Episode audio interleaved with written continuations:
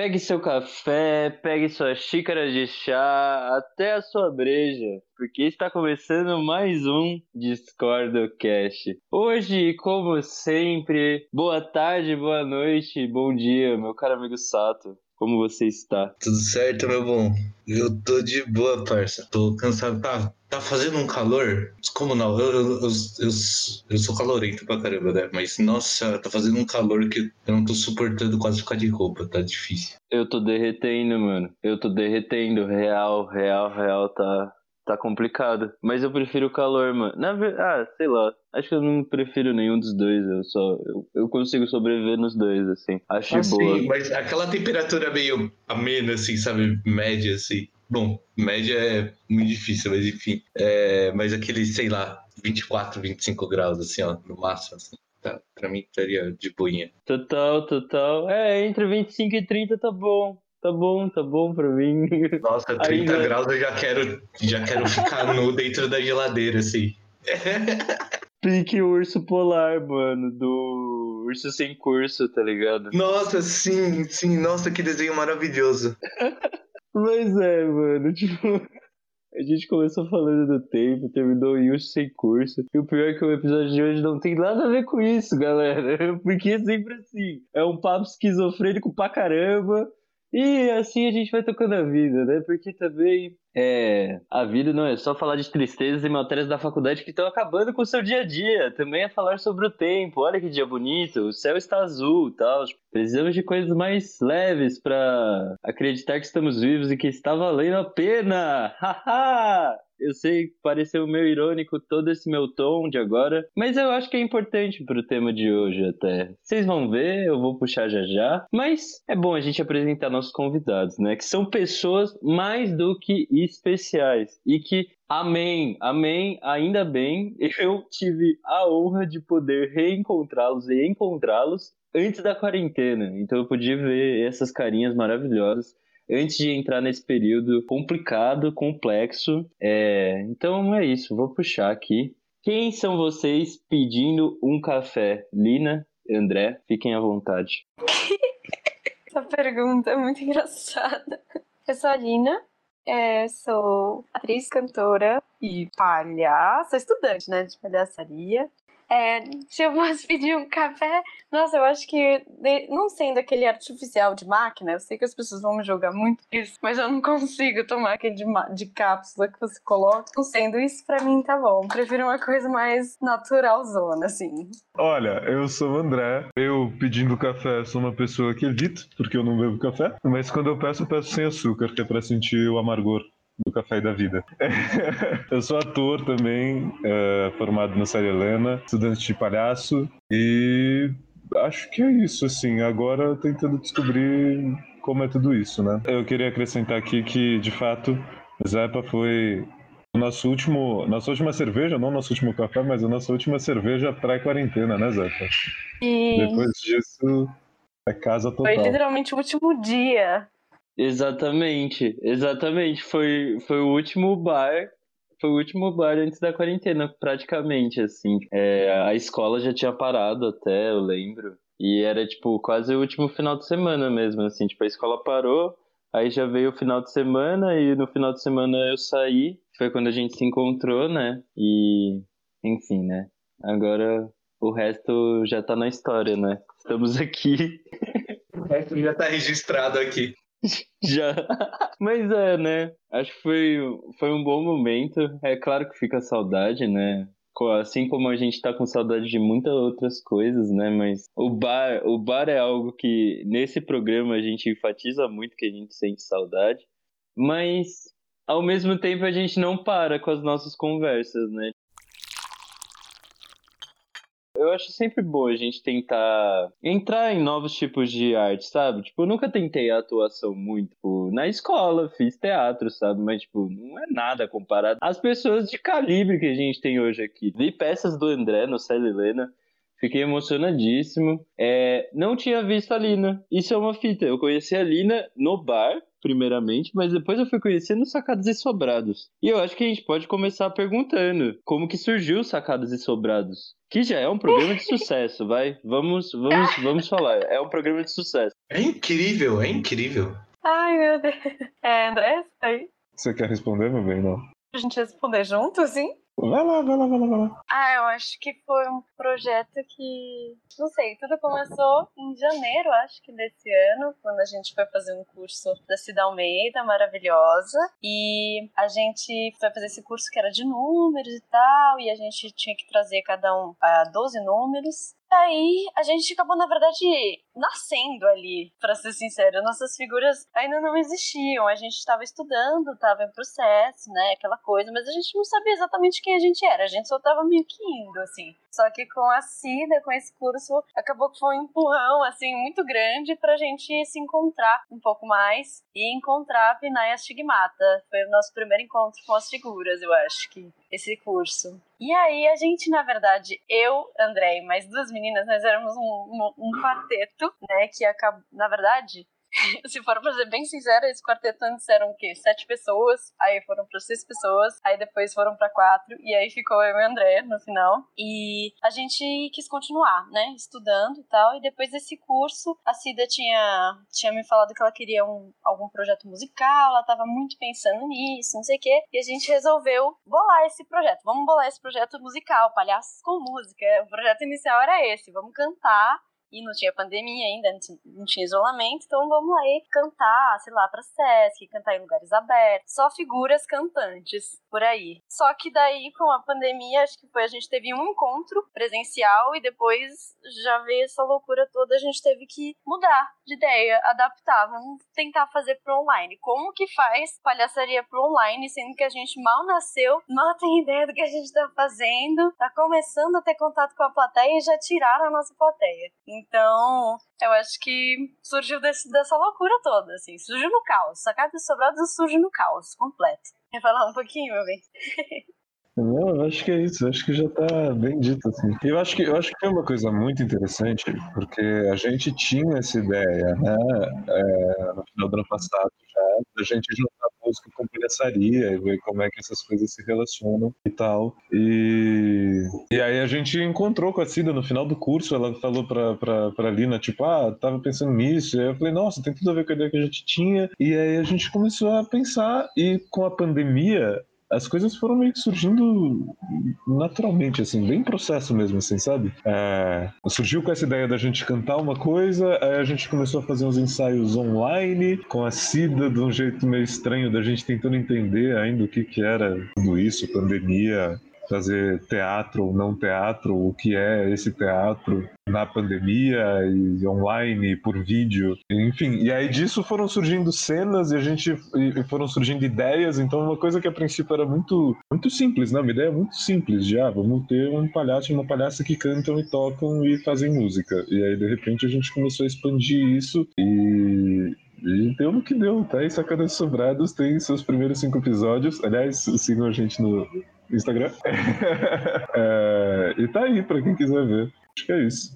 E esse nome, Sacadas e Sobrados, mano, é um nome muito genial. Eu, a hora que o Zepa me mostrou, eu, eu fiquei uma meia hora só, tipo, olhando pro nome e impressionado, porque é um, é um título muito incrível em questão de, de você tá, principalmente para o momento que a gente vive, eu acho, não sei se foi intencional ou não por conta desse momento, mas é, sacadas sobradas me dá uma sensação tão reconfortante assim, sabe? De ser uma coisa tipo divert...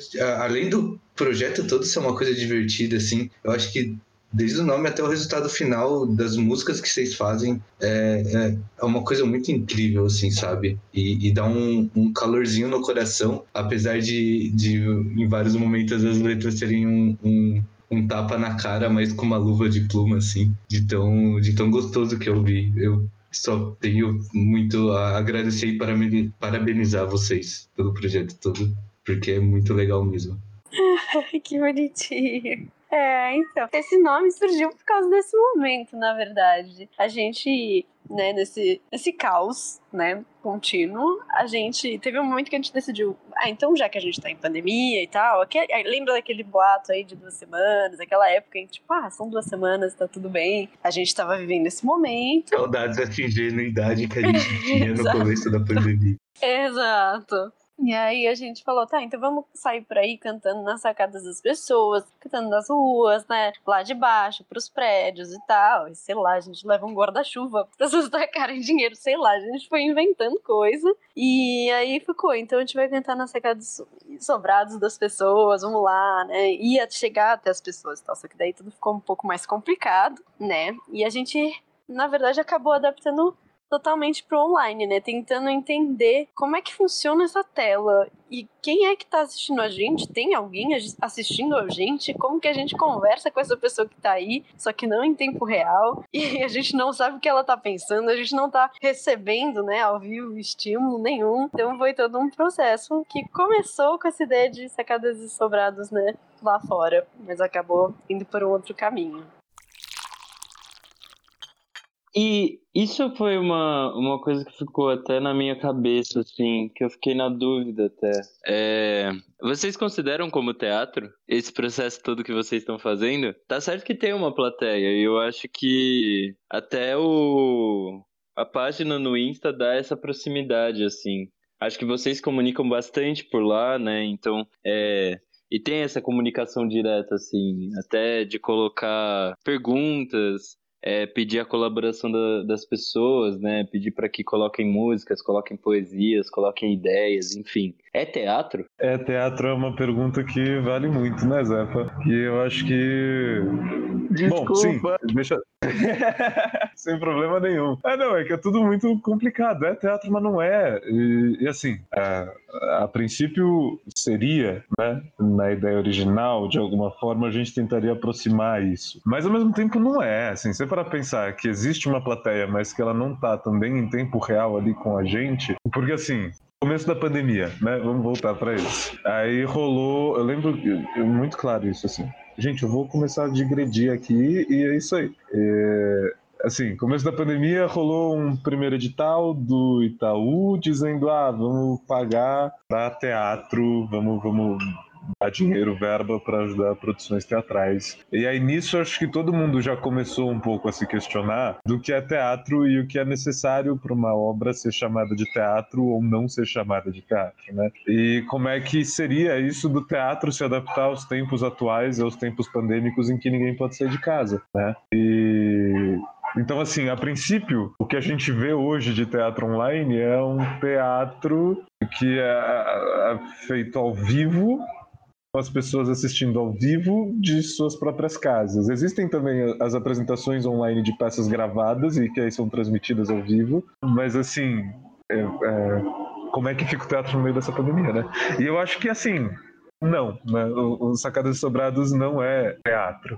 Eu acho que a gente tentou desenvolver, a gente tenta desenvolver cada vez mais essa ideia do nosso Instagram de ser uma coisa muito acessível e tentar entender quais são os caminhos de troca com o público, tipo, mais rápido e, e, e e próximos do teatro possível, assim, em mais tempo real possível. E, mas eu acho que é, é cena filmada, não sei, é tudo cheio de corte também, entende? Tem é, é, questões.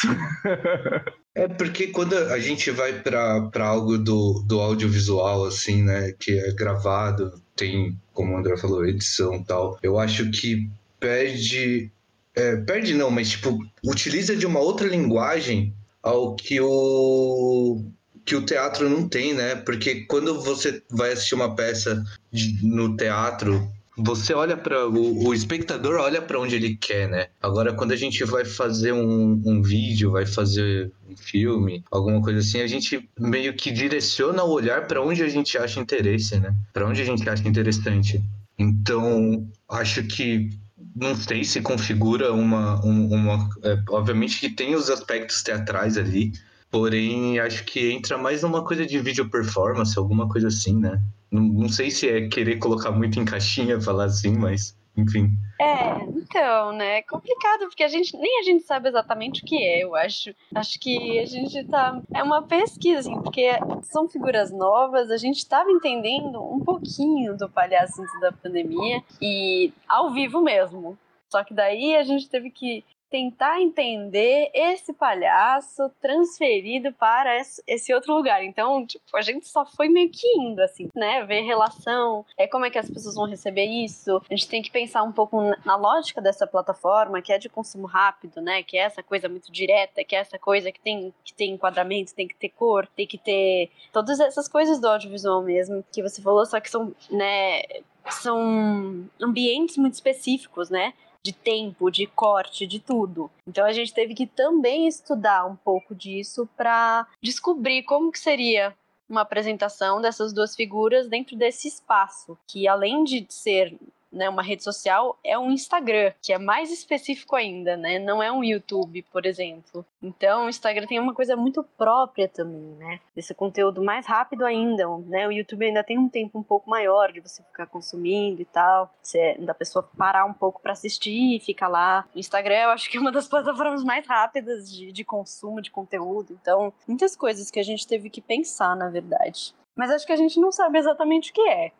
ainda até hoje. Porque ao mesmo tempo tem uma coisa que é o audiovisual em geral é isso, né, que o Sato falou, você seleciona o plano que você vai mostrar e etc. E a gente foi brincando ao longo do tempo com essa ideia de deixar uma câmera parada e essas figuras vão criando os planos de alguma forma. Então, de onde que elas entram, como, quão próximo da câmera elas chegam, como é que dá o zoom, como é que tira zoom, né? Então, se aproximar da câmera, se afastar da câmera. E eu acho que é isso, assim, eu acho que acho que o aspecto teatral também tá um pouco nisso. A gente deixa uma câmera parada e a gente vai fazendo as coisas. Tipo, a cena vai acontecendo. É quase como se fosse uma cena filmada, uma cena teatral filmada, mas ao mesmo tempo a gente não nega essa ideia de que é audiovisual de alguma forma, né? Tem essa questão do, de planos e contraplanos e, enfim, e uma câmera, né? Que liga a gente com o público. Eu acho que tem uma coisa de do palhaço estar é, redescobrindo e descobrindo, na verdade, essa câmera, né? Porque quando a gente abre, quando a gente vai apresentar um número, né, do 0.001 de experiência que a gente tem, é, a gente está vendo plateia, a gente está vendo os outros, a gente está vendo as reações e reagindo o tempo inteiro né? A gente vai se alimentando e a gente vai recebendo tudo isso, né? Agora com uma câmera, a primeira coisa que a gente vê é a gente mesmo. Então como é que é se ver? E, tipo, meu Deus, eu tô me vendo, eu tô aqui que, como é que fica essa figura que está se apresentando para ela mesma, mas ao mesmo tempo é uma plateia que vai receber isso, né? Tardiamente. Então é bem interessante, assim. Isso é muito maluco, né? Porque a partir é, do momento em que ocorre uma apresentação presencial, digamos, né, nos modos presenciais, a reação, ela, ela de fato é imediata, né? Você tem uma resposta dessa quarta parede é, que vem no momento em que é, as cenas acontecem. E por mais que o virtual valorize muito o imediatismo, essa resposta rápida, sabe? Nem todo mundo responde no 0,01 segundo depois de que o vídeo foi levantado, né? Que o vídeo foi lançado para a rede, né? Então isso é muito, muito maluco, assim, porque por mais que a comunicação ela ocorra, ela ocorre através de outros sinais, né, de outros símbolos. E, e também acho que isso é muito interessante. É, a forma de se comportar em certa rede social e também é, de publicar um conteúdo nessa rede social, é, ele é muito diferente, né? Então isso também é, elabora complicações. E a, agora também eu entendo o fato de vocês terem uma concentração maior em só uma rede, né? Na comunicação dentro de uma rede só. E para mim faz todo sentido. Mas acho que esse é um ponto também que eu gostaria de entrar, assim. A exposição virtual e a exposição presencial, que a gente já estava até falando um pouquinho, é... são muito diferentes, claro. Mas dá para colocar um melhor do que o outro? Dá para hierarquizar? Ou só são dois modos diferentes mesmo e eles meio que se equivalem? Nossa, difícil, assim. Porque eu acho que tem prós e contras dos dois. Eu acho que assim, pro, o presencial ele tem uma coisa que eu acho que ele é melhor, no sentido de que é quente, é ao vivo, você tá lá, você tá sentindo, você tá em conexão com aquela plateia, com aquelas pessoas que estão assistindo, sabe? É uma coisa muito viva. E eu lembro que no começo do processo de gravação eu fiquei muito em crise completamente sem uma plateia, sem nada. Se fazia alguma coisa e silêncio. Tipo, silêncio. Você tinha que lidar com aquele silêncio. E, tipo, tá, eu não sei se, isso, se, isso, se, esse caminho é legal, se esse caminho não é legal. Então a gente foi aprendendo a, a lidar com esse breu, assim, tipo, sem calor, sem nada, era tudo frio. Gravar num ambiente que não te recebia. Então, eu acho que o que acabou acontecendo, na verdade, no final, foi que a gente acabou sendo parceiro e plateia ao mesmo tempo, né? A Stigmata sendo plateia de Pinar, Pinar sendo plateia de Stigmata ali, de alguma forma, para a gente ir se alimentando, ter alguma resposta, né? Que é muito solitário esse processo. Mas acho que ao mesmo tempo a rede social tem uma coisa que foi muito interessante pra gente, porque a gente estava começando e a gente chegou em muita gente que a gente não esperava de diversos lugares, assim conectou com gente de todo o Brasil, então foi uma coisa muito maluca, assim, de ver as pessoas se relacionando com essas figuras e começando a entender essas figuras e começando a, meu, sei lá, ter imagens sobre essas figuras e interagindo. A gente recebeu tanta mensagem interessante de lugares que a gente nunca acho que chegaria, assim, em tão pouco tempo. Então foi uma coisa muito doida, muito difícil, não sei dizer. É, é, eu acho que dentro desse processo todo, é, é, fundamental a presença da nossa diretora, né? Porque eu acho que a gente conseguiu chegar numa, num esquema de gravação que envolvia ela, mas não envolvia, assim. Então, tipo, a nossa plateia mesmo era ela. Ela, nos nossos ensaios ao vivo, a gente fazia o que dava, a gente fazia a cena, o número, o que quer que fosse, e ela ia estar tá respondendo ali pra gente. E é isso, né? Não é naquele 001 segundo de resposta, porque tem o tempo da internet, tem o tempo de travar ou não travar, mas eu acho que a presença da Cida lá no nosso trabalho foi absolutamente fundamental nesse sentido, porque ela, ela virou a nossa nossa plateia. E aí o que a gente fazia era, cara, então a gente mostra para ela como tá, ela responde, ela vê, ela dá dois, três toques ali do que achar que precisar, e em seguida a gente já tenta gravar de novo, sendo o mais fiel possível aquilo que a gente tinha mostrado para ela, assim, porque daí então a gente teria mais ou menos uma noção do que seria essa plateia, né? essa reação do que, que a gente poderia esperar. E ainda assim é isso, né? Não adianta a gente ficar imaginando enquanto a gente tá gravando qual é a reação da plateia. A gente tem que se apoiar um no outro e confiar completamente na direção da Cida, que é uma pessoa maravilhosa e que, enfim, embarcou nessa loucura com a gente e decidiu que ia estar com a gente e tá com a gente, e é isso aí. E eu acho que é isso, assim, também é interessante, porque a descoberta do palhaço e da palhaça, ela se dá no ao vivo, né? Você faz curso ao vivo, com plateia ao vivo. Então, os alunos do curso, as alunas do curso são tua plateia ao vivo. Então, você vai descobrindo por aí que caminho seguir ou não. E dentro do Instagram a gente está descobrindo mais também o que são essas figuras através do remoto, né, cara? Que é uma loucura, assim. E é isso também, a gente vai chegando em lugares que nem a Lina falou de. A gente chegou em Belém, assim, que era uma coisa que eu não esperava. Tudo bem, tem uma parte da minha família lá, mas tem um público de lá que, que não é da minha família, assim, sabe? Não tem relação com a minha família. E, tipo, uma loucura, tá ligado? Mas eu, eu acho que, assim, apresentar Talvez eu ainda prefira o presencial, se é que dá para colocar nessa hierarquia, assim. Apesar da gente ter descoberto lugares divertidos e, e coisas divertidas para se fazer no online, né? E não querendo negar o nosso público online, pelo amor de Deus. A gente conquistou umas pessoas aí, né, Zepa? Nessa, e a gente quer mantê-las.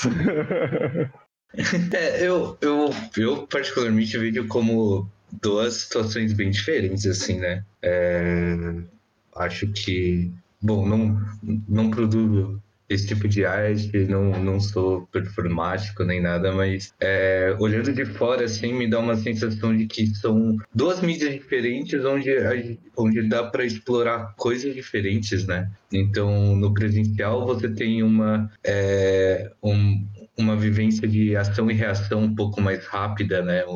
Enquanto você, enquanto no, nas redes sociais ou em uma mídia gravada, assim, você tem uma experimentação diferente, onde você pode jogar um, um brincar um pouco com aquela manipulação de, de para onde vai olhar e, e, o que o que eu quero que fique mais em foco agora e depois tal.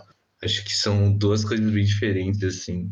Mas como uma, uma parte minha música, assim, tá tocando ao vivo ali com as pessoas reagindo na hora, assim, é, é muito mais gostoso do que alguma coisa gravada. Total. E assim, a gente também vem de uma formação que é basicamente tipo teatro, né? Então a gente tá acostumado muito mais a isso. E eu acho que isso, sem dúvida alguma, influencia na nossa visão sobre isso tudo. Porque eu acho que se a gente fosse de uma formação voltada pro audiovisual o tempo inteiro, a gente estaria ok com isso, assim, provavelmente. Com certeza, sabe? com certeza. É, é uma loucura isso. E uma dúvida que fica para mim também é se a partir desse processo, enfim, tipo, a partir da notícia da pandemia, né, e também no nosso comportamento, né, então da entrada no isolamento social, é, do começo dessas reuniões em modo remoto, se vocês também começaram a fazer um estudo é, é, de como tentar se comportar, e, e, eu não sei também se, se já havia algum material é, de apresentação nesses moldes remotos, mas tipo, de uma apresentação que não tem é, enfim, é, essa reação imediata, né? Ou essa presença da plateia imediata, ou essa conversa com a quarta parede,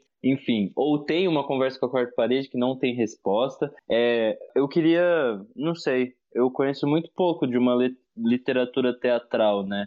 E, e acadêmica também sobre o teatro, mas também é, na minha leitura de alguns livros assim é difícil né? E a gente vê muitas pessoas procurando agora livros que têm a temática de pandemia né? Ou epidemia enfim é, para se sentir um pouco mais confortáveis sabe mas são poucos são poucos e aí eu, eu eu até queria saber assim, se nesse processo de criação é, da Piná e do Ashigmata, vocês tiveram que procurar assim, alguma literatura que pelo menos colocasse algumas balizas de como, de como tentar interagir com essa situação, é, sendo que vocês estavam tendo a primeira experiência com isso, sabe? É, eu acho que nossa, a gente foi meio na raça, assim, meio na experimentação e confiando, né, como, como a André falou, na nossa diretora, né? Que por mais que ela não, não, tivesse vivido, acho que uma pandemia dessa forma, ela tinha bastante noção, assim, né? De, de, de adaptação dessas figuras, né? Dessa comunicação e tudo. E eu acho que é interessante é, pensar sobre isso, porque acho que a gente nem teve o tempo de processar assim, o que estava acontecendo foi tipo, a gente está vivendo isso e a gente está produzindo sobre isso e a gente está tendo que ter um distanciamento meio que forçado, assim, da época que a gente está vivendo, mas ao mesmo tempo a gente está aqui vivendo e sentindo essas coisas, né? Então eu sinto que foi meio que uma, um vulto, assim, de várias coisas, foi um vórtice, assim, de, de várias sensações. E tá, então vamos sentir, vamos fazer, vamos entender o que tá acontecendo, mas ao mesmo tempo que a gente não tá entendendo nada, né, de nada hoje em dia. Então acho que foi tudo muito confuso, assim. Tipo, ah, vamos tentar falar sobre o tempo que a gente tá vivendo agora. Por mais difícil que seja isso, e por mais estranho que seja, é, nem está conseguindo processar o que tá acontecendo ainda. Então, foi muito louco, acho que esse processo, né?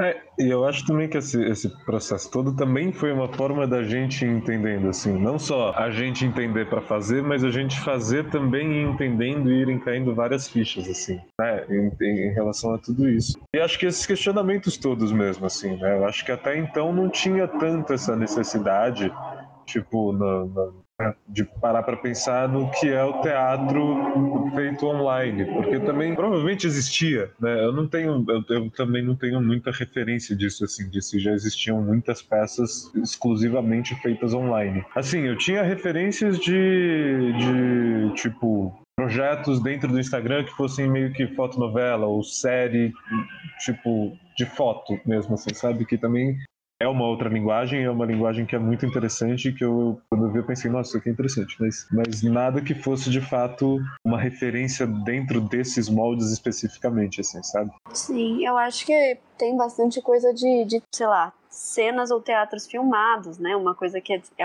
é uma cena pronta e você vê, tipo, a pessoa não tá interagindo, né, com você. O que a gente teve que descobrir foi, bom, a gente não quer fazer um número e postar esse número, tipo, como se fosse uma coisa quadradinha, a pessoa assiste, sentada e tal. A gente sentiu a necessidade de conversar, né? A gente tem que atravessar essa tela e ver o que que tem. Então, acho que foi essa pesquisa, assim, também, de entender essa interação mesmo, sair da tela e ir para a casa das pessoas de alguma forma, através dessa tela. E deixar claro aqui também, deixar claro aqui também que parte das nossas referências super acadêmicas é, foram desenhos animados, assim. Então a gente foi muito indo por aí, de pesquisando é esse tipo de referência, assim, sabe? Do que que interessa, o que, o que que vai ser essa linguagem que a gente vai tentar descobrir ou desvendar dentro da câmera, assim.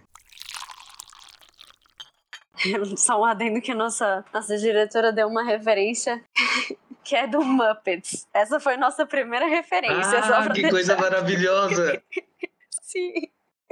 Então foi isso. Como que a gente faz esse tempo aí do Muppets, né? Que tá, tá, é, uma, é um caos mesmo, né? Que retrata bem isso que a gente tá vivendo, essa coisa caótica que prende as pessoas, né? Que se fica olhando aí, surgem de lá, surgem de cá e tal. Então foi uma referência que a gente acabou usando. Foi Muppets, foi Nova Onda do Imperador, foi Pernalonga, é, Pantera Cor-de-Rosa, Mr. Magoo, foi, foi meio que a gente teve essa, esse prazer, assim, de poder voltar essas coisas que a gente assistia, que curtia, e tentar estudar isso mais criticamente, né? Que não fosse só uma coisa passiva de um espectador, mas tentar entender esses jogos que eles estabelecem, assim. Então foi bem divertido. Até porque são figuras que triangulam, né? E conversam. São figuras que atravessam a tela, por mais que seja uma tela, né? De, de televisão e que essas figuras né, não estejam intencionalmente querendo conversar com os espectadores, mas tem aquela, aquela olhada, né, que prende, você fala, putz, ele tá me dizendo alguma coisa, e aí você já sabe o que, que vai acontecer com ele. Então é essa interação, né, que é muito interessante.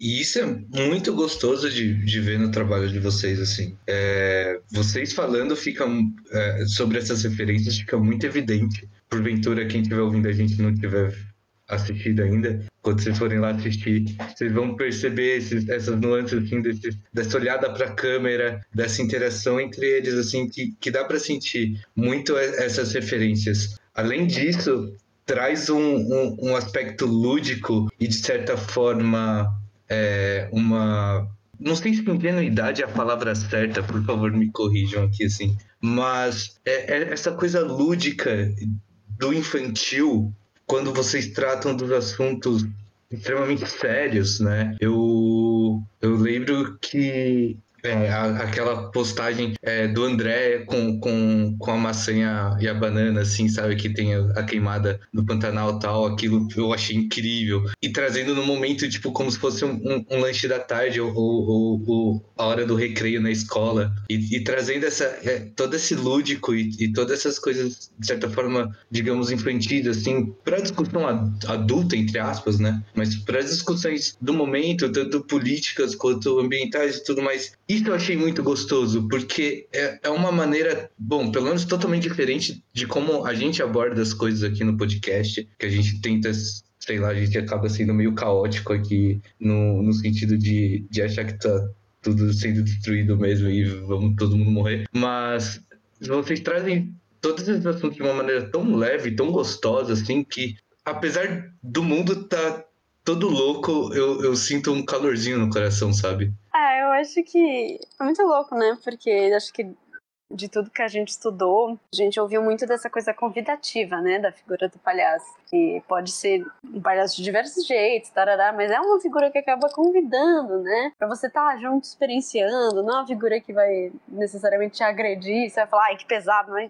Você vai sair mal, assim, necessariamente. Então, a gente, eu acho que a gente sentiu, assim, também essa necessidade nos tempos que tão difíceis que a gente está vivendo, né? De tá muito difícil olhar para a realidade, tá muito difícil olhar para tudo que está acontecendo. Então, de alguma forma, essas figuras foram uma ajuda para tipo, olha, tá muito difícil, mas a gente tem que olhar, né? Como que a gente faz isso? Então, é um a, essa a máscara dá uma ela faz um convite, né? Por mais que a situação seja horrível, e péssima de olhar e tal, a gente, a gente, quer dizer, as figuras trazem esse caminho, né? De, olha, vamos ver, vamos rir da nossa desgraça, mas a gente tem que estar em contato com ela, né? É que eu acho que é, é uma das grandes vantagens do palhaço e é uma busca que a gente tenta fazer, assim, que é, que é Um dos nossos grandes medos é cair em duas figuras infantilizadas que não pensem sobre os problemas e sobre, tipo, que digam sempre que a vida tá linda. A gente evita muito de ir por esse caminho, né? A gente olha para as nossas desgraças e eu acho que a grande,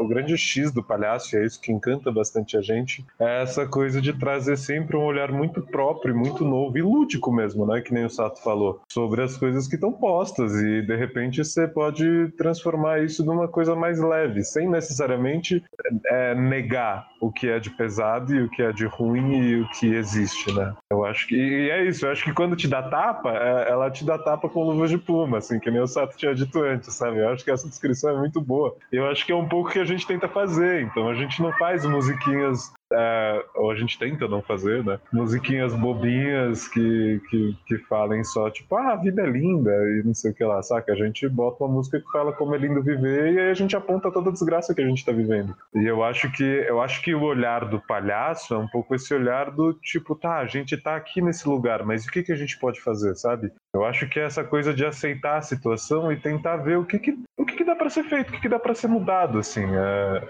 é isso, assim. Eu acho que é, é, esse olhar mais leve, que ri também, sabe? Que não, não só chora. Que pode chorar, que pode fazer chorar, pode, pode ser um pouco mais agressivo às vezes, mas ao mesmo tempo é uma agressividade que te convida, que você que, que apanha, mas você fica um pouco feliz de estar tá apanhando, sabe? E não porque você é masoquista, mas por, por uma questão de de estar tá divertido aquilo, sabe? É, então, e o palhaço é essa figura enigmática, contraditória, né? Tipo, ele é uma pessoa que faz todo mundo rir, mas ele não faz é, uma crítica inocente, né? Ele, ele não tem essa infantilização. É, em alguns casos tem, né? Bem, a gente pode lembrar aí Patati Patatá, mas tem outros casos também no próprio Brasil, que é o próprio filme do Celton Mello, né? O Palhaço, o último, acho que foi o último filme dele, mas que eu achei muito interessante, assim, toda a crítica àquele personagem que é muito melancólico, mas que faz todo mundo rir. Como se ele fosse o grande depositório de todas as desgraças do mundo, como é, se ele tomasse aquilo para si, de que tudo tá ruim, e ele acaba se tornando uma pessoa muito triste, né? Que também é o famoso caso do palhaço Pagliatti, né? Que tem toda a historinha e tal, enfim. E que é muito triste. Mas é, eu acho que é uma figura necessária, sabe? Até pelo próprio processo político que a gente viveu, né? Tipo, não sei, né? Mas todo mundo, apesar das desgraças que o nosso atual presidente é, dizia quando era deputado, era inegável que em 2016 todo mundo dava uma certa risadinha, falando, mano, olha que absurdo, tá ligado? Tipo, é, é muito absurdo. É tão absurdo que, que, que, chega, que chega no cômico. Mas é até um cômico meio envergonhado, sabe? Tipo, mano, esse cara tá falando muita merda. Tipo, co como é possível? Esse cara é um político, tá ligado? Mas enfim, né? Deu no que deu. E hoje a grande maioria das pessoas deve estar tá brava. Tantas pessoas são a favor dele quanto contra. Mas enfim, né? Acho que ficar estressado com toda a situação no, no final das contas pode resolver, mas agora numa pandemia, que enfim, a gente tem que ficar em casa, pode não resolver muitas coisas. E pode até aliviar um pouco a nossa saúde mental, né? Que foi acho que um, um, um dos assuntos que a gente comentou aqui no, no programa, né? Como, como que fica a nossa saúde mental depois de cinco, seis meses em casa, parado, tendo que conviver com as mesmas pessoas, tendo que olhar para as mesmas coisas, tendo essa dinâmica com o espaço que é um pouco parada, né? Digamos.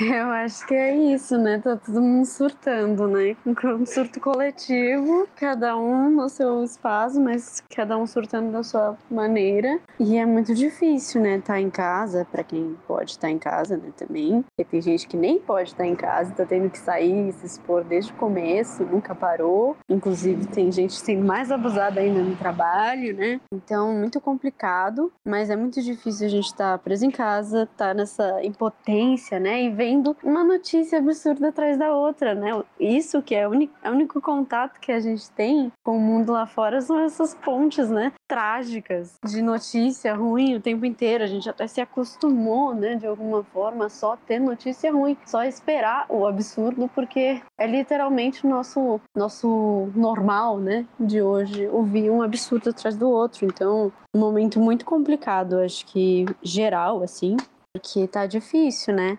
Poder olhar para essa, essa realidade mesmo e né, processar tudo isso, e ao mesmo tempo estar tá em casa, sendo que nem teve uma quarentena de fato. Então são muitas questões assim que a gente são tantas que a gente não consegue dar conta, né?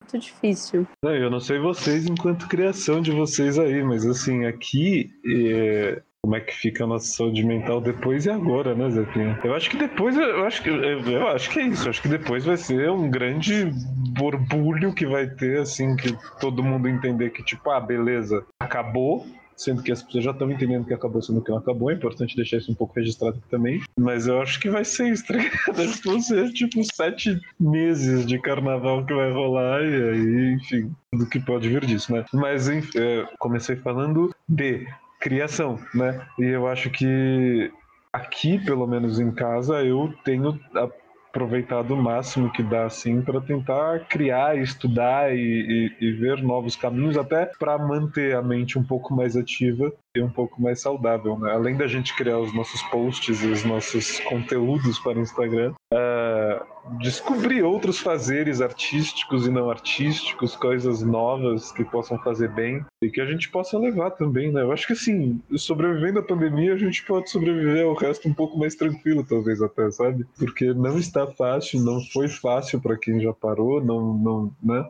Sei lá, eu tenho um pouco de esperança nesse sentido, assim, de que depois da pandemia nada será tão, tão grave, tão, tão profundo quanto está sendo agora. Eu espero, mesmo.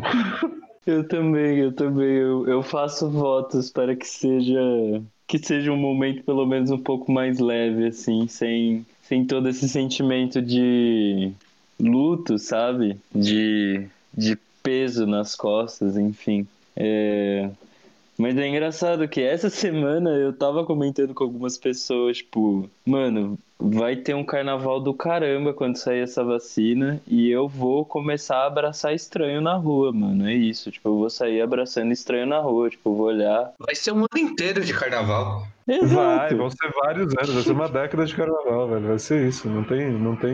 O grande rito de passagem, assim. do novo normal pro velho normal. Ou pro novo, novo normal. Enfim.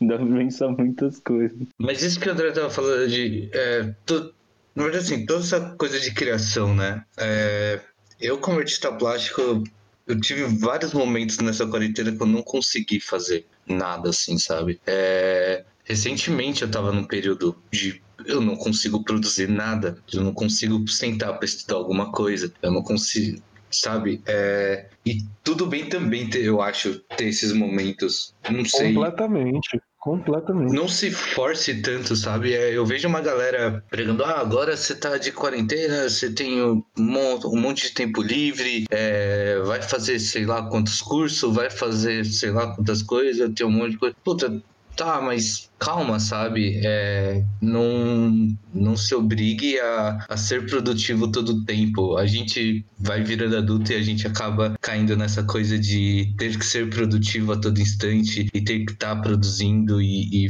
tendo ativo na sociedade, tendo ativo em casa e tudo mais. Calma, gente. Não se, não se cobrem tanto essa coisa toda, sabe? Porque senão você vai surtar em algum momento se começar a forçar tanto assim.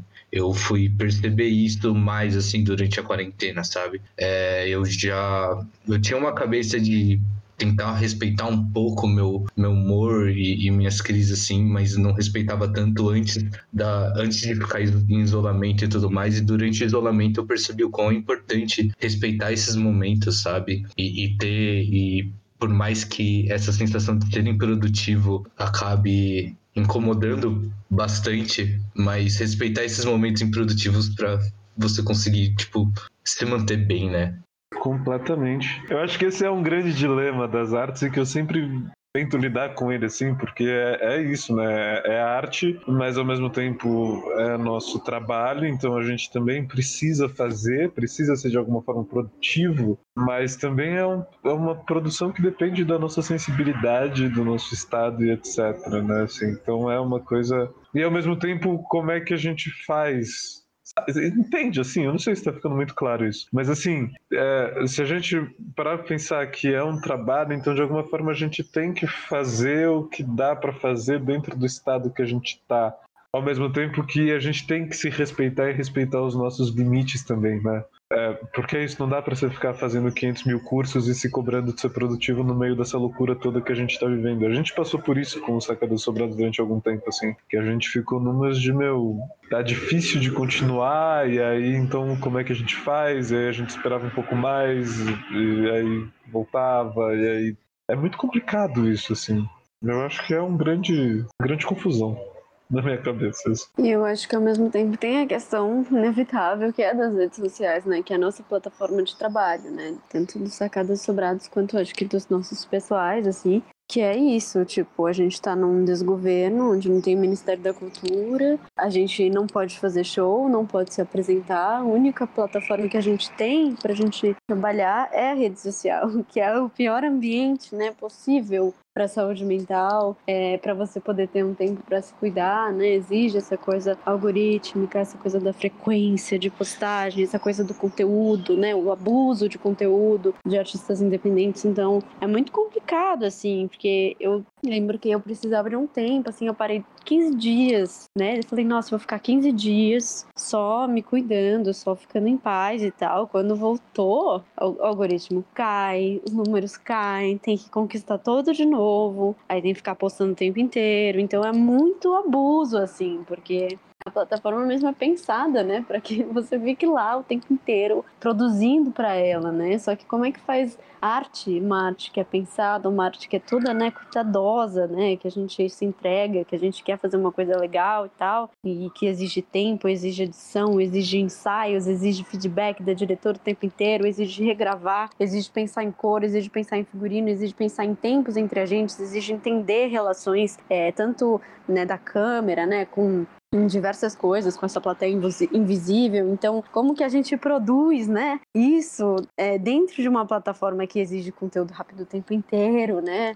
É, o pessoal pedindo mais, a gente quer mais, a gente quer mais. Depois do quinto episódio, a gente estava exausto, exausto. Tipo, a gente se divertiu muito, foi um processo delicioso. Acho que os dois cresceram, aproveitaram muito cada minuto desse processo, mas foi muito ralado, assim, porque exige, exige bastante coisa. É, então, o pessoal exige mais. E o próximo? E cadê mais? A gente adoraria, mas a gente não é máquina, né? A gente, nós somos artistas, né? A gente está trabalhando com isso. Então é bem complicado, assim, essa, essa, essa falta de consideração da própria plataforma com a saúde mental de quem trabalha com ela. Então, bem difícil. E diferente de uma apresentação presencial, onde, de certa forma, você tem um, um, uma repetição de peças, né? Então, você tem uma peça, você vai fazer aquela peça, tudo bem. De uma peça para outra ocorrem algumas mudanças e etc., mas o cerne da, da peça é a mesma durante, sei lá, uma temporada, né? E quando você vai, muda isso para as redes sociais e, e para uma plataforma como Instagram, YouTube, onde você tem que estar tá produzindo conteúdo novo ao, o tempo Exato. todo, né? é uma coisa, é uma loucura que, putz, mesmo a gente fazendo podcast, que é basicamente a gente sentar e bater papo, a, a, gente acabou também, tipo, entrando nos momentos de, tipo, e aí, como vai ser? E numa loucura totalmente, sei lá, nova. Pelo menos eu nunca tinha experimentado isso, né? Antes. Porque tem que ser novo, né, cara? Vocês devem estar muito passando por isso também, né? Tipo, toda semana gravar com alguém e, e editar. Vocês, vocês fazem esse trabalho vocês, né? De edição do podcast e tudo mais.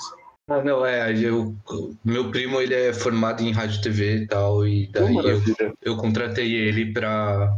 A gente paga ele e tal pra, pra ele editar, porque eu não, eu, eu não teria cabeça pra, pra editar, não mesmo. Entendo.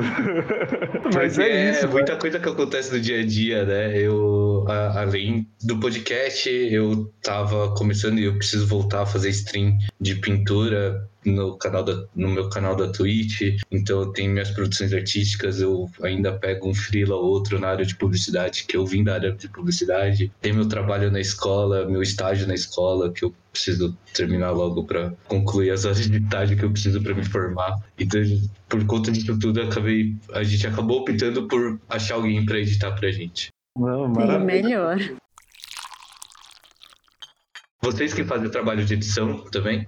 A gente acabou fazendo tudo, assim. A gente assumiu meio que tudo. Então, e ainda tem isso, né? Então é a gente descobrir também como é que é que funciona, qual programa que é melhor, o que que cabe ou não cabe, o que que... Assim, ali nós já tinha um pouco mais de experiência com edição, né? Mas, mas é uma aventura, cara. A gente descobrir, ir atrás de, de, de tudo, né? E, e descobrindo meio que na marra também, né? Tipo, como é que funciona, qual, o que apertar, o que deixar, o que tirar, enfim. Mas então é- era isso, né? Vocês entendem, tipo, essa loucura que é ter que produzir algo novo, né? É, isso, isso é muito cansativo às vezes também, né? É demais de cansativo. Nossa, eu eu acabo percebendo assim que tipo no começo da pandemia eu comecei a ficar pilhadão, querendo fazer um milhão de coisas assim. E aí chegou chegou esse segundo semestre, eu percebi que tava completamente insaudável a situação, assim, tava tipo um caos completo. Eu percebi que eu tava fazendo vários malabarismos é, nesse segundo semestre, tentando controlar as coisas e é complexo, assim, porque eu comecei a, a ter essa dedicação com a escrita, né? Comecei a escrever ensaios, comecei a escrever artigos com, com, com essa ponte de contato que me liga com o mundo, sabe? Então, é, vendo muita notícia, ficando mal pelas notícias, mas ao mesmo tempo lendo muitos livros é, para tentar pensar em alguma coisa nova, tentar elaborar alguma forma de saída, sabe? Pelo menos é, para que, sei lá, eu possa ler aquilo e, e tentar me sentir um pouco confortável. Eu ainda tenho muito medo da exposição, é, é algo que eu ainda não consigo. Não consigo ainda, não consigo, não consigo, não consigo mesmo. Mas é, é muito interessante porque essa relação de criar o novo e criar o novo numa plataforma, então, por mais que você tenha conhecimento e você esteja presente em todos os é, momentos de criação desse projeto, é, dessa coisa nova, no final das contas, quem vai estar competindo para que você obtenha a atenção que você quer, e eu acho que esse é o grande, a grande questão das redes sociais, é que é uma briga por atenção. Não estou falando de pessoas brigando com outras pessoas para ter mais atenção, mas o próprio algoritmo possibilita isso. Então, a gente está a gente a gente está concorrendo entre nós e as empresas estão fazendo isso também. Então, tipo, grandes empresas, publicitários, né, no caso, que eles colocam as suas propagandas dentro dessas redes sociais, eles têm essa disputa para ver quem vai ter mais atenção do público, do público em geral, ou seja, os usuários. E tem uma diferença nisso muito grande, muito gritante, que é o entre agências tanto de publicidade quanto de marketing digital, é, comparado aos artistas independentes que estão dentro da plataforma, sabe? É, os recursos que essa galera tem em questão de estudar números e compreender como ter todos esses números da plataforma, sabe? Receber todos esses números da plataforma, é o que artistas independentes não conseguem, sabe? E daí a gente, fica, a gente fica refém de ter que postar todo dia, fazer postagem todo dia, às vezes mais de uma vez por dia para conseguir ter um, um, um, um, alcance no mínimo razoável. É, além, de, além de postagem no feed, você tem que ter postagem no Stories, falando de, de Instagram, no caso, né? É, e ter esse, esse comprometimento e, e essa, é, esse compromisso, sabe? De ter que ter essa. É, essa frequência, né? frequência, isso.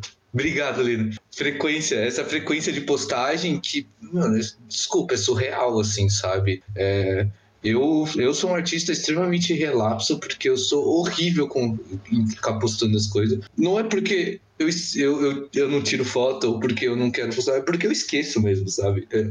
Eu tenho um problema gigantesco com a rede social é que eu esqueço de postar as coisas que eu deveria estar fazendo por ser praticamente meu ganha-pão, assim, sabe? Por fazer parte do meu ganha-pão. Desculpa ter te cortado, Zepa. Não, relaxa, mano. Mas é, é muito isso que você disse, tá ligado? Tipo, é, é uma competição desigual, de certa forma, né? E É isso, comparar pessoas com empresas, que é um monte de pessoas, basicamente a gente pode fazer essa divisão, né? Então é uma pessoa ou duas pessoas contra um monte de gente que, enfim, né, fez faculdades específicas para analisar esses números, fez faculdades específicas para você entender como você é, consegue é, adquirir essa persuasão e essa persuasão de qualquer coisa, sendo que essa persuasão é tipo, quantos minutos você vai dedicar para esse post? Quantos minutos você tá, é, ou segundos, né? Enfim, mas quantos segundos você vai ficar parado na frente desse vídeo ou na frente dessa foto e logo em seguida você vai girar, vai rodar o dedo, vai passar o dedo na tela para descer e ver mais um vídeo ou mais uma foto, tá ligado? Ao invés de sair do aplicativo. Enfim, né? Acho que essa é a grande questão e isso coloca a gente nessa situação viciosa, porque a gente não tem domínio nenhum sobre esses algoritmos e, como o Sato falou, a nossa única chance de tentar acompanhar esse movimento é, que é que não é nosso, que não é humano, que é completamente mecânico, é, é também ter um comportamento mecânico, né, de postagem, é, digamos, é, diária ou semanal, enfim. Mas eu acho muito saudável a forma como vocês fizeram, Line e André. Eu acho que é, vocês se propuseram a um projeto, fizeram ele de forma brilhante, cinco episódios. Eu acho que, como vocês até falaram, né, foi a dedicação necessária ali. A gente estava morto, a gente estava acabado no final disso. Mas é, é muito interessante saber dessas coisas, sabe? Porque é, a gente aqui no programa também tem muito essa, essa questão, assim, de caraca, se a gente criar uma página no Instagram, sabe? Ou criar uma página no Twitter, a gente vai ficar fazendo postagens além do dia que sai um episódio, ou a gente vai ter postagens diárias, a gente vai postar meme, a gente não vai postar meme, enfim, né? São diversas discussões que passaram nas nossas conversas, né? Minha e do Sato. A gente ainda não chegou no, em nenhuma conclusão, né? A gente tá indo aos poucos aí. É um negócio Foram construtivo. discussões. Não, Foram mano, várias mas... discussões que chegaram a quase lugar nenhum, mas um dia chegam, chegarão. É, en- enfim, a gente tem um e-mail, né, agora. A gente tem um e-mail, já, já, é, já, é, já é um passo, já é um passo. E de vez em quando a gente faz as postagens é, nas nossas redes pessoais, né, também de, de que saiu um episódio, etc, tal, enfim. Mas é, a gente ainda tem tenta manter algo saudável, né, Sato? Eu não sei. A gente pode usar essa divisão, um comportamento saudável e um, pouco, e um comportamento insaudável com as redes sociais e essa produção? Eu acho que é isso. Eu acho que, acho que a tentativa, e é isso que me pega sempre, eu acho que a gente tenta sempre fazer do, do jeito mais saudável que a gente pode pra gente, entendendo também que é isso. Se a gente postar absolutamente todos os dias um monte de coisa, a gente vai ter uma veiculação maravilhosa. Mas que isso não é saudável, não é legal e não é o que a gente quer, sabe? Assim, que a gente quer é fazer uma coisa que seja tranquila pra gente na medida do possível. E aí a gente tenta se organizar em relação a tudo isso. E que a gente tenha o que a gente possa ter, assim, sabe? Sem criar muitas expectativas também de, ah, vamos atingir um milhão de pessoas. A gente sabe que, beleza, é o que a gente sonha, é o que a gente deseja, mas não necessariamente é o que a gente consegue ter dentro desse nosso padrão. E, e, é, e é isso, né, cara? É muito complicado. Várias reuniões de tipo, é, vamos ter ou não vamos ter, o que, que, que, que vamos fazer com as as redes sociais, vamos. Porque é isso, a gente decidiu no começo de tudo que a gente ia fazer o web sarau e ia postar, né? E aí a gente, tá, beleza, esse vai ser o passo final. Mas antes disso, a gente tem que ter um público para postar e não ficar, tipo, só nós dois assistindo. Então a gente tem que criar um público. Então a gente tem que criar um público, a gente tem que trabalhar quanto tempo antes para poder ter um público para postar. Ah, a gente precisa trabalhar, sei lá, dois meses antes. Não foi o nosso caso, a gente trabalhou acho que duas semanas, três, sei lá. A gente começou, né? um- acho que um mês, dois meses antes, algumas postagens soltas, né? Tipo, ah, vamos tentar entender o que, que é isso e tal. E a gente foi jogando umas coisas, ao mesmo tempo em que a gente foi se transformando, né? Enquanto figura, enquanto é, processo do, da- de construção do próprio Sacadas e Sobrados. Então a gente foi meio que postando ali, experimentando ali, jogando com a plataforma, vendo o que, que dava. E aí só quando a gente acabou meio que a, a, a moldar o Sacados e Sobrados, tá? Agora a gente já sabe mais ou menos para onde a gente tá indo. Então agora vamos começar a alimentar nosso, nosso feed pra chegar gente que vai gostar dos Sacados Sobrados. Então a gente foi construindo depois que tava pronto, porque daí a gente já sabia mais ou menos o caminho que, que a gente tinha, né? E acho que a gente tentou de uma forma. A gente tentou o máximo saudável possível, né? Fosse. Mas é difícil também, porque acaba exigindo bastante, né? Então, o mínimo de frequência é aquela coisa, né? Tem que ter stories, tem que ter interação e tem que ter postagem legal que as pessoas interajam. Então, tem que fazer as pessoas quererem comentar, tem que fazer as pessoas quererem responder, né? Então, um monte de coisa que a gente teve que pensar. A gente tem tabela de postagem, né? A gente tem tabela com ideias que a gente gosta. Então tem um monte de coisa aí que, que a gente trabalha semanalmente, né? É, e isso que a Lina, que a Lina e o André estavam falando é muito interessante essa coisa de como, porque principalmente quem vai trabalhar com o Instagram como artista e tudo mais, tem uma questão de criar essa imagem pública, né? Que é, ah, agora eu preciso criar a minha imagem pública e a imagem onde as pessoas vão me reconhecer e conhecer meu trabalho através disso, né? Que no caso, Sacadas Sobrados foi a criação dos personagens e, aquelas fotos iniciais lá eu, eu achei muito legal, assim, eu achei elas super divertidas. É, mas é, é essa coisa, né, de começar a criar imagem para daí depois você fazer uma coisa, para daí você chegar no seu objetivo, né? Parece um caminho muito grande, assim, que eu particularmente, às vezes, eu só olho pro final, assim, e esqueço de todos esses passos que a gente precisa dar ainda. Sim, totalmente. Até pra gente poder achar, né, mais ou menos o nosso público-alvo, né? Quem é que vai gostar dos sacadas sobrados, né? Que, por exemplo, essa coisa infantiloide, né? Que quando, ainda mais pelo estereótipo, né, do palhaço, né, dessa coisa patati patatá, a primeira coisa que as pessoas vão ver no Instagram de palhaço é tipo, ai meu Deus, vou dar para as minhas crianças assistirem, que legal, que nada disso. Então, a gente teve que pensar também, tá? Como é que a gente faz para a gente selecionar um público adulto, um público que esteja é, com um posicionamento político, né? Tipo, então todas essas coisas foram pensadas já no momento em que a gente estava criando posts, né?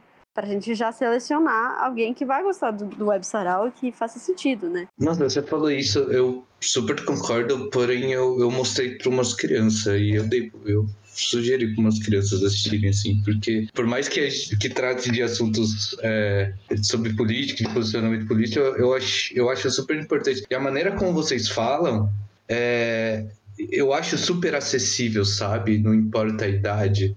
E, e, isso que eu acho mais incrível, assim, porque é acessível. Então, por mais que, obviamente, você tem um público-alvo adulto que tem um certo posicionamento político e, e, e que querendo ou não, quer refletir sobre o mundo, sabe? Mas eu acho super acessível para mostrar para as crianças para que elas, tipo, comecem a refletir, sabe? Comecem já desde cedo, tipo, a pensar um pouco mais sobre o mundo e não só sobre aquela, aquele mundinho pequeno que elas vivem. Sim, total. Até porque eu acho que tem uma questão, né? De forma geral, assim, em algum alguns tipos de teatro, né, de estereótipo de palhaçaria, que é tipo subestimar muito as crianças, né? Fazer vozinha e, e às vezes as crianças estão muito melhor do que a gente pensa, muito melhores do que a gente pensa, né? Com muita mais consciência do, do que está acontecendo, né? Óbvio que com níveis e tal, com menos complexidade, mas tem muita criança muito consciente, por exemplo, de, de questões ambientais e tal. Então é muito louco ver isso, né? O quanto a gente subestima esse público infantil e deixa essa coisa infantiloide, né? Retardada, assim como se fosse, né? Numa pessoa que entendesse, né? Algum, alguma coisa ou qualquer coisa, mas elas têm um entendimento também. Eu boto muita fé.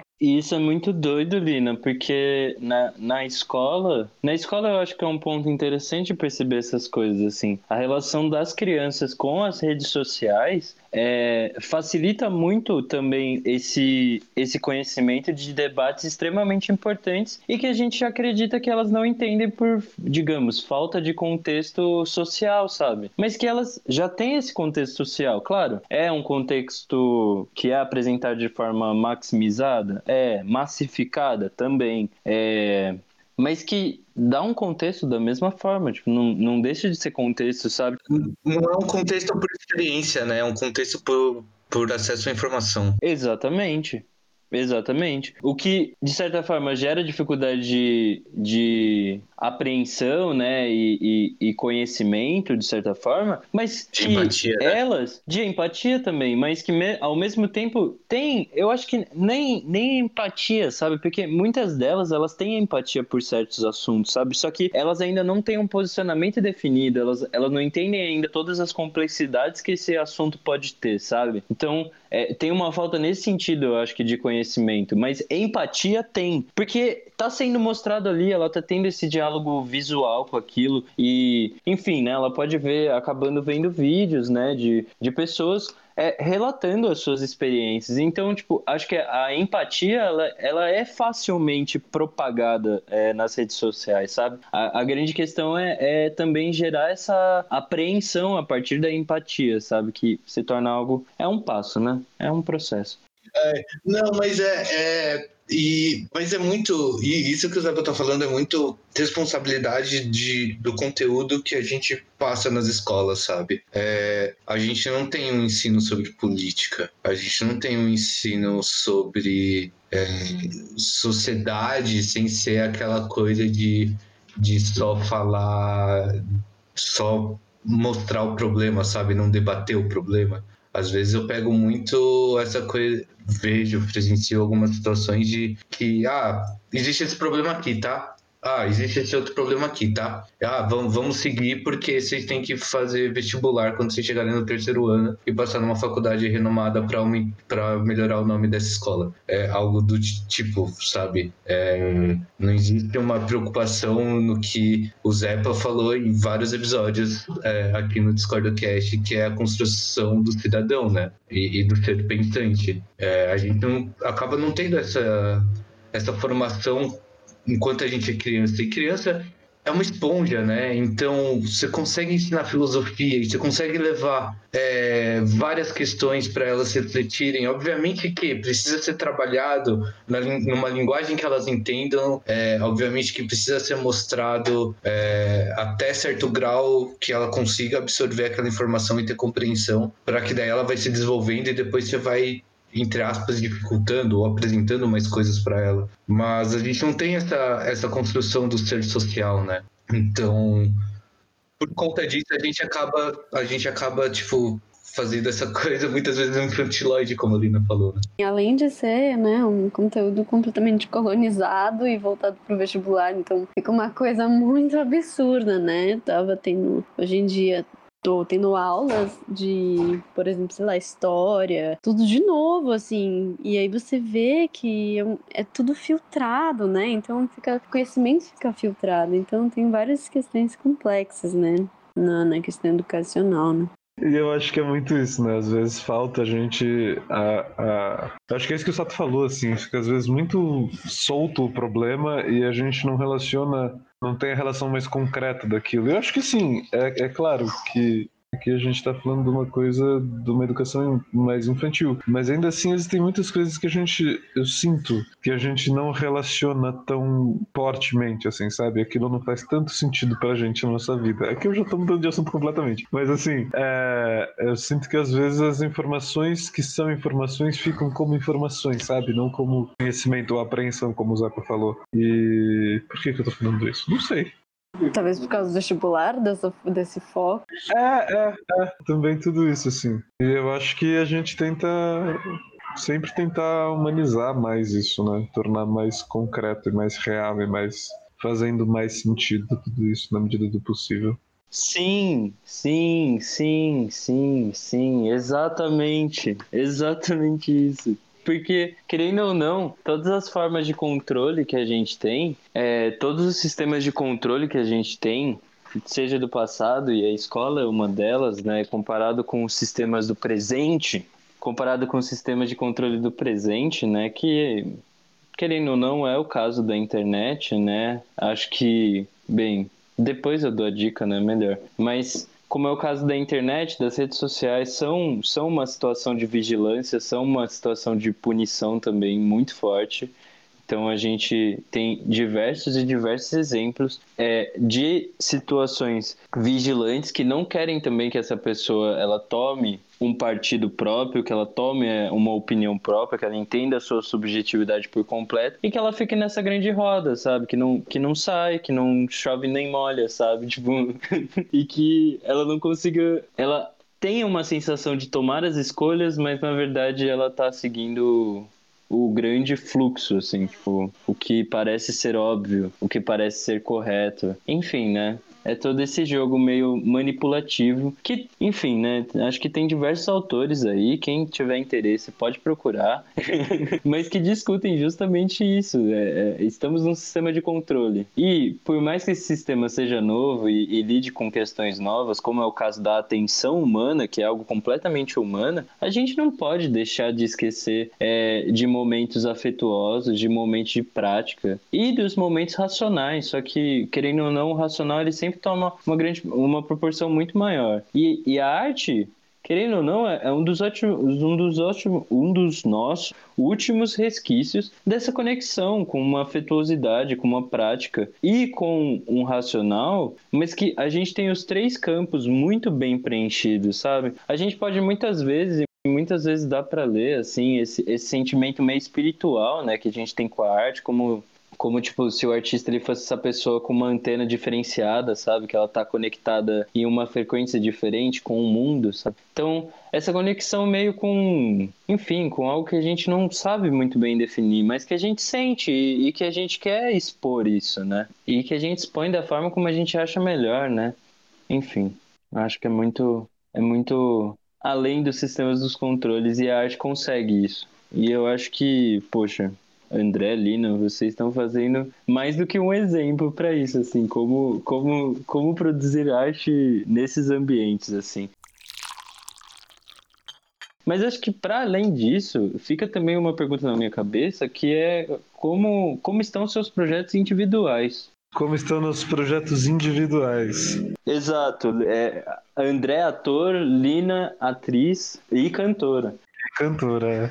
É. Eu acho que. É, assim, é, antes de entrarmos na pandemia, 2020, acho que para todo mundo um pouco isso tinha a cara de um ano muito promissor. Né? Então todo mundo ia realizar vários projetos e todo mundo ia enfim, concretizar ações, etc. E aí a gente está tendo que rever tudo isso, né? Então, antes da pandemia, é, eu ia eu estaria estreando duas peças, assim.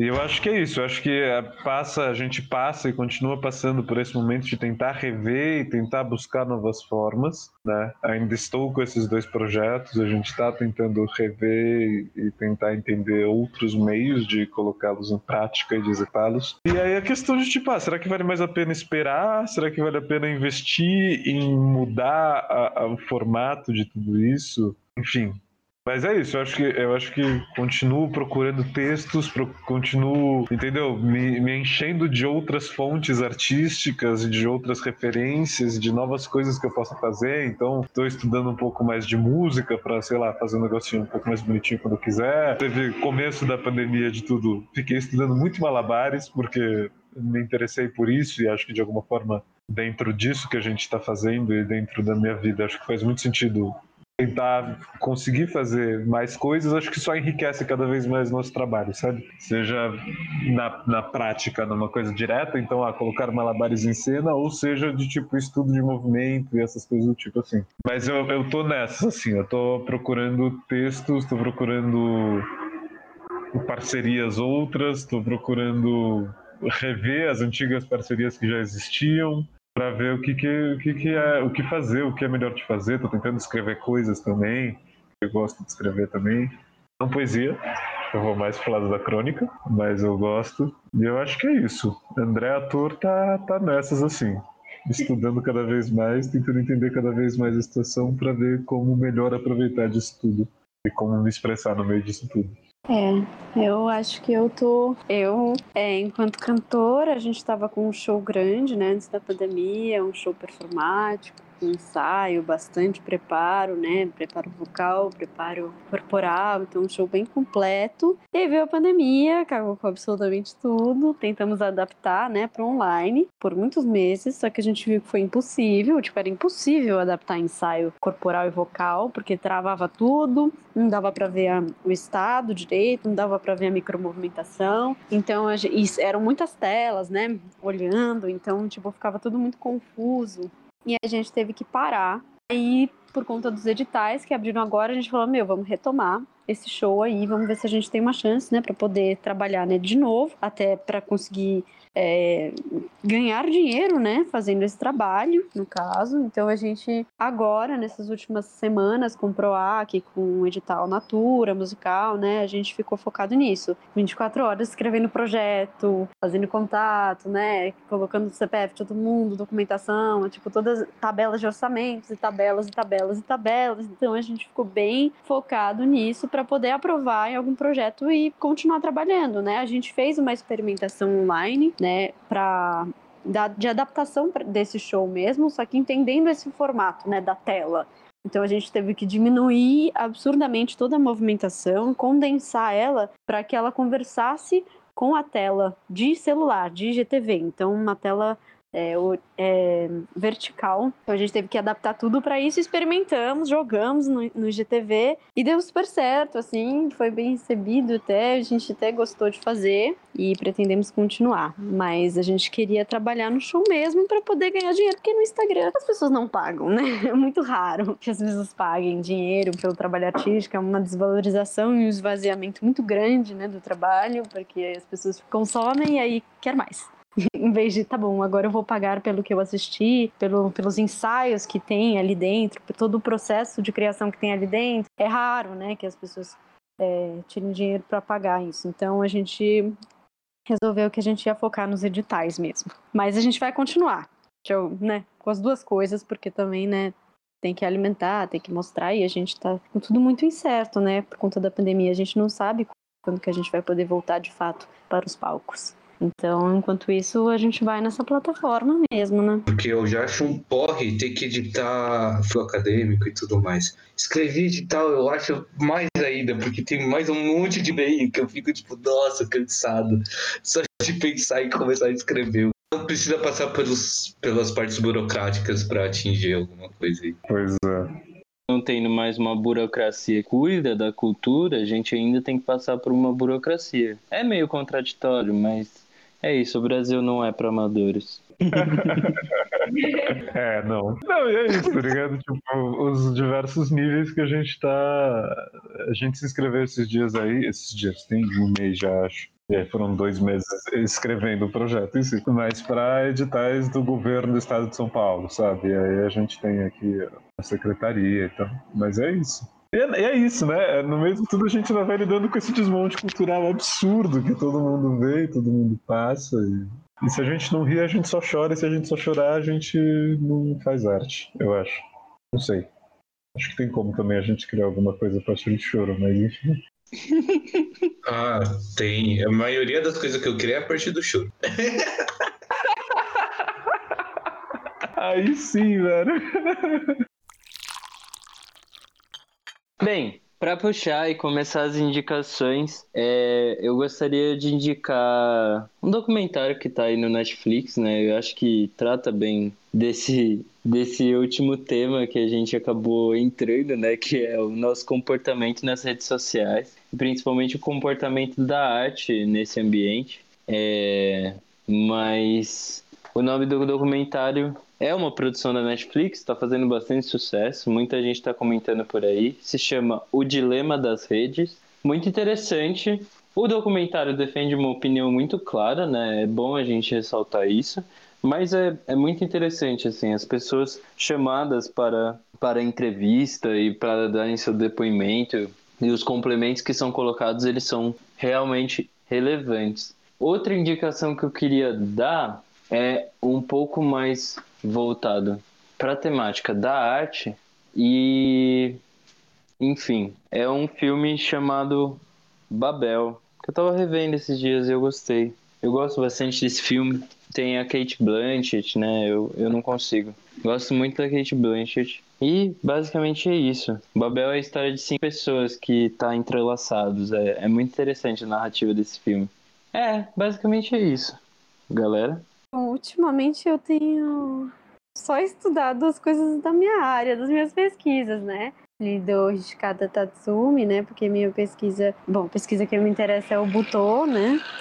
Então, estou tentando, né, se o governo permitir uma bolsa, né, enfim, é, entrar, né, no Butô. Então, acho que textos do Kunichi Uno são muito importantes, assim, para mim fazem muito sentido, assim, dentro da sociedade que a gente vive hoje em dia, o Butô. É, eu não sei, tenho acompanhado, na verdade, palestras e aulas sobre decolonialidade asiática, brasileira, questões raciais amarelas e performáticas. Butô é tipo uma, uma dança vanguarda, né, da pós-segunda guerra no Japão, né, que ela, enfim, é toda uma história super complicada essa questão, mas ela vem de um, um manifesto dentro do Japão, é, num contexto em que os Estados Unidos né, tinham tacado bombas, tinha uma fragilidade política muito grande, e os americanos estavam dentro do Japão fazendo o que bem entendiam, né? Então há uma revolta contra essa submissão japonesa ao, ao, aos Estados Unidos, e que pra gente, eu acho que na América Latina faz bastante sentido, em diversos aspectos, e é um estudo do corpo, né? Principalmente, o eixo desse, desse movimento é o próprio corpo, é a arte, então é muito bonito e muito inspirador, inclusive tem guiado muito a minha vida, assim. E é o que eu, quando eu não estou trabalhando, estou estudando sobre Butô, eu acho.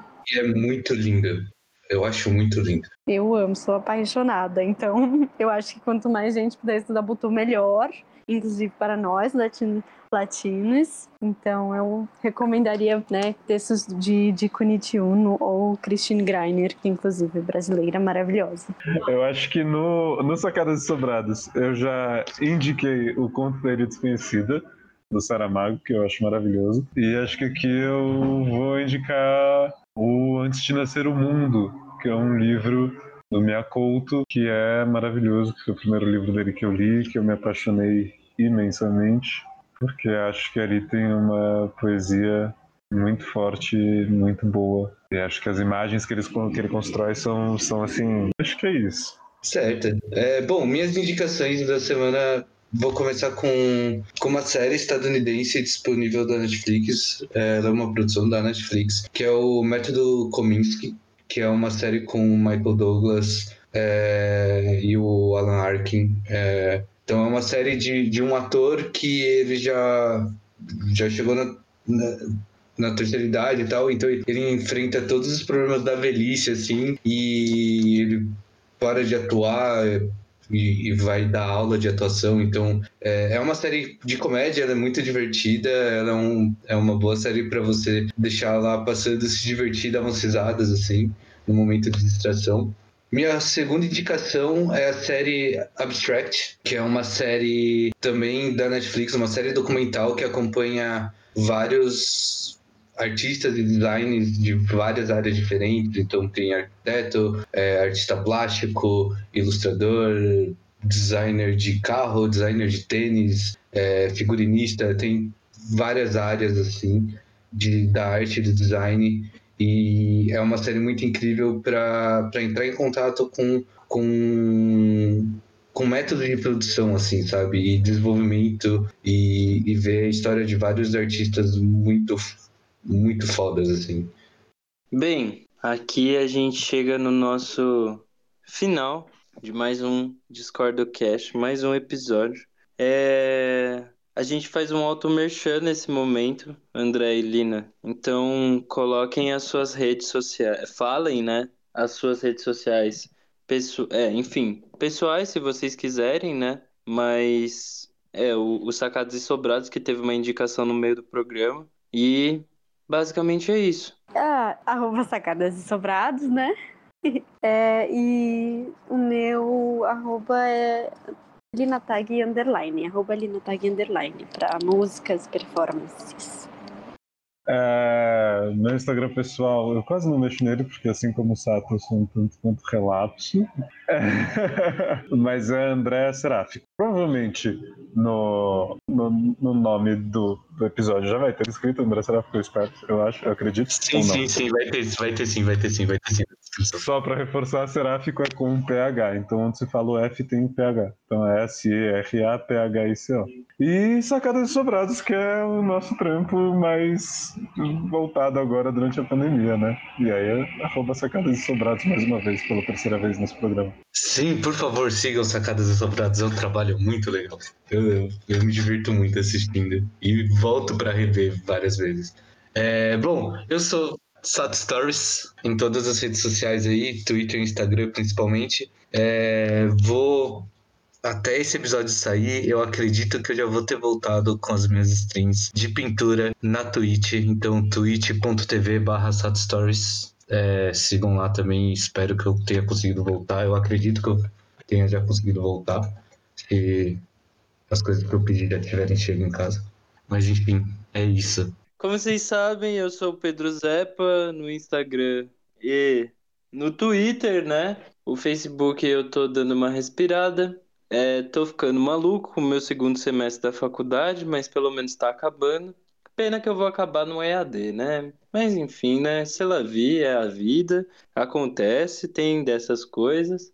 É... E é isso, pelo menos eu entrei na USP no primeiro ano, no último ano que teve greve, e o meu último ano vai ser quando a gente teve uma pandemia. Tô super feliz. Eu queria deixar o meu muito, muito, muito, muito obrigado mesmo, Aline e o André. Vocês são maravilhosos. Eu tô sentindo muita falta de vocês, então eu sou suspeito pra falar. Mas que conversa gostosa, né? Como sempre é, né? Mas obrigado, gente. Obrigado, obrigado mesmo. Nossa, agradecer mesmo de coração, assim, vocês terem aceitado ouvindo, meu. Foi uma conversa super gostosa. Sim, muito obrigada a vocês. Foi incrível. É, é a gente que agradece o convite, é sempre ótimo bater um papo. E bater um papo sobre o que a gente gosta e o que a gente faz, né? É, sim, Zapinha, saudade. Sato, desejo te conhecer pessoalmente algum dia. Sim, por favor, assim, assim que a gente puder, a gente com certeza vai sair pra tomar uma e bater papo. Por favor. Vai, vai muito. e é isso, para isso é saudades. Muito obrigado e saudades. Oh, e é isso, né, Zepa? Chegamos ao final de mais um Discord Cast. Sim, é, só avisando também pra galera é, que quiser mandar seu comentário, né? O seu tá muito bom, tá uma bosta, enfim, vocês sabem, né? Fica o nosso e-mail sempre na base de todo episódio, né? Na descrição de todo episódio, que é contato.discordocast.gmail.com. Sim, por favor, mandem aí isso. Conversem com a gente. E além de conversar com a gente, por favor, se cuidem. Fiquem em casa se possível ainda. é, por mais que as coisas. E a maioria das pessoas estejam agindo como se tivesse tudo normal, não tá tudo normal, gente. Por favor, se cuidem e pensem antes de fazer qualquer coisa aí que vocês estão loucos pra fazer. Assim como a gente tá muito louco pra sair de casa, ir pra um bar tomar uma com as pessoas que a gente gosta, é, poder abraçar outras pessoas e etc. Por favor, repensem bastante o comportamento de vocês antes de tomar uma atitude no meio disso tudo que tá acontecendo, sabe? É, são vidas em jogo ainda, sabe? Então, por favor, pensem direitinho. Beijo, tchau.